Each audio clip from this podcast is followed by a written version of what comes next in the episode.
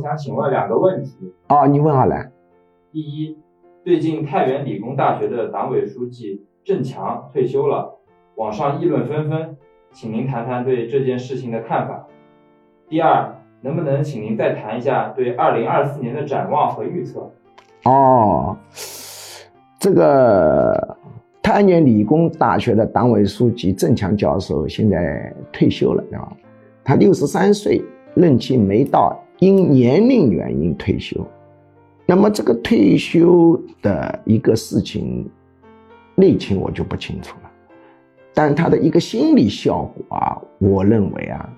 会使得很多体制内的人说话更加谨慎，力求说话放之四海皆准，要做到不出漏洞。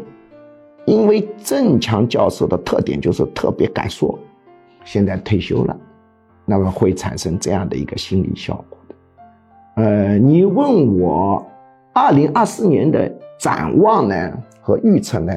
根据呢现在的中国的 GDP 的一个变化情况，外贸的一个数据，特别是外贸的一个结构变化，以及汇率、股市、债市，再考虑到美国的一个加息和减息的预测，和我们的失业率的状况，我可以呢大胆的预测，明年。我们的地球会沿着原有的轨道在宇宙当中运行。